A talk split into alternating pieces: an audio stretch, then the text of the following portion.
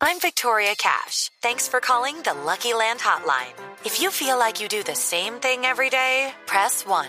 If you're ready to have some serious fun for the chance to redeem some serious prizes, press 2. We heard you loud and clear. So go to LuckyLandSlots.com right now and play over 100 social casino-style games for free. Get lucky today at LuckyLandSlots.com. Available to players in the U.S., excluding Washington and Michigan. No purchase necessary. VGW Group. Void where prohibited by law. 18 plus. Terms and conditions apply.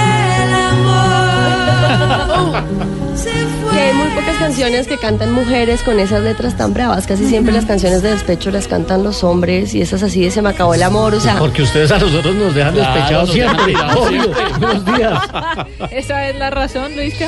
Esa es la razón. pero tan difícil que es que se acabó el amor y ya. O sea, no fue nada más. ni- no, no es el bejuco de Ricardo, no es otra cosa. Numeral, te digo adiós. Qué bonito que existan canciones que puedan expresar eso que a veces uno no logra decirlo y con las que uno se identifica y en algún momento dedica. Pero esta canción es muy dura. Es durísima. Pero pasa, pasa, pasa, Esteban. O sea, usted le pone cuidado a la canción y hay momentos en que usted se le acaba el amor. Uy, no, qué dolor. Y no, No hay nada en el más que dolor. hacer. A eso es bravo. ¿Sabe que es complicado cuando se acaba el amor?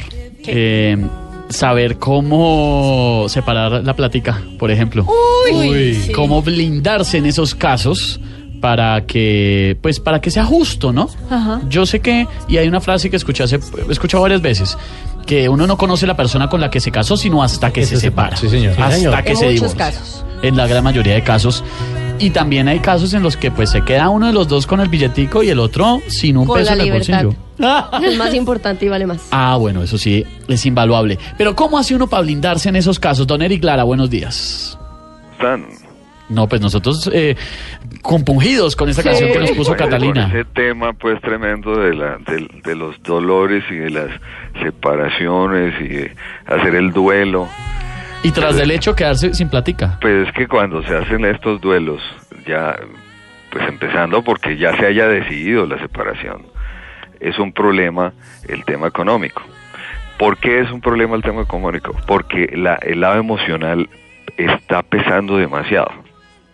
Y eso hace que, que la separación de bienes, que es una de las, de las dos etapas del divorcio, se puede volver un problema hay que entender que una cosa es el divorcio, que es eh, te- dar por terminada esa, esa relación eh, legal, y la otra es la disolución de la sociedad conyugal que tiene que ver con los bienes. Se- de- disolver la empresita, que salió mal. Exactamente, así es.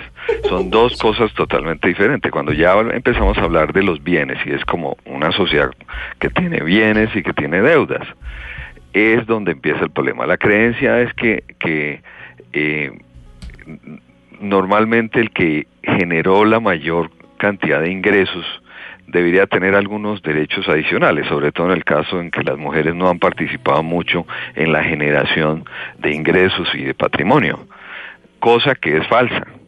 Pero en una eh, discusión por bienes, siempre eso está sobre la mesa. Es que yo fui el que generé y usted nunca hizo nada. O, o hizo menos. No, los dos tienen iguales derechos en Claro. el momento de liquidar. Exacta, y la ley lo tiene claro así. Al hablar de dinero, realmente los hombres tienden a ser más fríos y más calculadores. No crea. Eh, pues un poco es, eh, digamos, la balanza está un poco corrida hacia allá y las mujeres tienden a ser más sentimentales y más llenas de emociones, sobre todo cuando hay de por medio una causal del divorcio que tiene un efecto muy fuerte sobre la- las emociones, infidelidades, eh, cosas de ese estilo. Sé que la, la- verdad hay que tener en cuenta es que la liquidación de la sociedad conyugal es una transacción comercial, tal cual, y se debe se- tomar en cuenta como un, un negocio donde no se le pueden meter emociones a pesar de que es difícil. Eric, ¿cómo me blindo? Me blindo no, porque yo no estoy casado, pero ¿cómo se blinda una persona para que no la la desplumen en el primera, la primera recomendación más Sí, es una desplumada. es precisamente esa, a tratar de separar los sentimientos de la transacción. Sea, si ya eh, se ha tomado la decisión, entonces hay que pensar, precisamente como lo decían ustedes hace un rato, pensar en cuál va a ser el futuro siguiente. Ya usted se tiene que imaginar que va a vivir eh, separado de esa persona, entonces cuáles son las situaciones económicas. Entonces, para porque las peleas en la en las separaciones por los bienes eh, se utilizan como herramienta para venganza, para desquitarse el otro, para, sí, para hacer daño de pronto, para, lastimar daño. porque hay dolor por lo que pasó. Sí, por ejemplo, cuando la, el- a uno de los cónyuges siente que es por culpa de él que se acabó el matrimonio, entonces tiende a ceder más. Ese es un aspecto psicológico que se debe manejar en el proceso de la separación.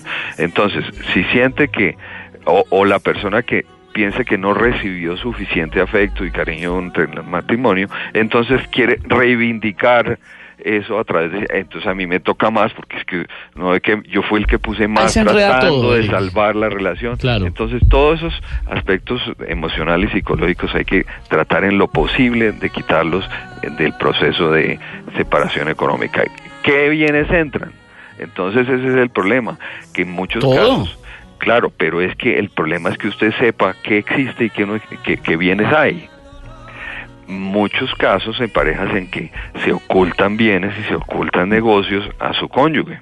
Claro, para que cuando llegue el momento, pues no Claro, se quede sin nada. Entonces el, pro- el Pero tema, para eso están la las recomendación es tiene Bueno, sí, que saberse que, cuáles son los bienes, muy importante. No negociar con los sentimientos de culpa, ¿sí?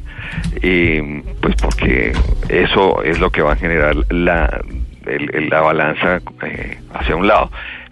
La siguiente recomendación es no permita que su ex cónyuge siga manejando los intereses económicos por cualquier razón. No, cuando hay la separación y hay la liquidación de la sociedad conyugal, debe quedarse totalmente definido quién se queda con qué, finalmente te- dar por terminado. Uno de los grandes errores, contratar un mismo abogado Ah, no, no, pues sí. sale sí. pésimo. porque al- en algún momento el abogado puede tener Coge para algún lado. hacia uno de los dos lados. Solamente cuando los dos cónyuges han acordado claramente todo lo referente a la partición, las cuestiones referentes a los hijos, etcétera, es cuando se puede trabajar con un solo abogado. Eh, sí, Ahora, eso sí toca muy mejor cada uno importante, con su abogado. evitar los arreglos muy rápidos. O ¿Cómo sea, no, así? esto hagámoslo rápido, que vamos a la notaría y lo hacemos, etcétera. ¿Por qué? Queda mal hecho. Porque precisamente esos los sentimientos y las emociones, esos impulsos se deben decantar para mirar más adelante cuál es la situación en la que va a quedar cada uno. Así que esos arreglos súper rápidos siempre salen mal. Y lo mismo los otros, evitar los procesos prolongados. El caso típico de, de- de que uno de los dos no quiere el divorcio Sí. y entonces está permanentemente poniendo problemas para eso. Eso permite que haya un desbalance en el tema económico. Así que lo más importante es que se tenga claridad que la separación de bienes es un negocio netamente económico y los sentimientos hay que dejarlos por fuera. Los sentimientos hay que dejarlos a un lado porque si no, eso sale pésimo y es una empresa que hay que disolver. Don Eric, gracias. 9 y 30.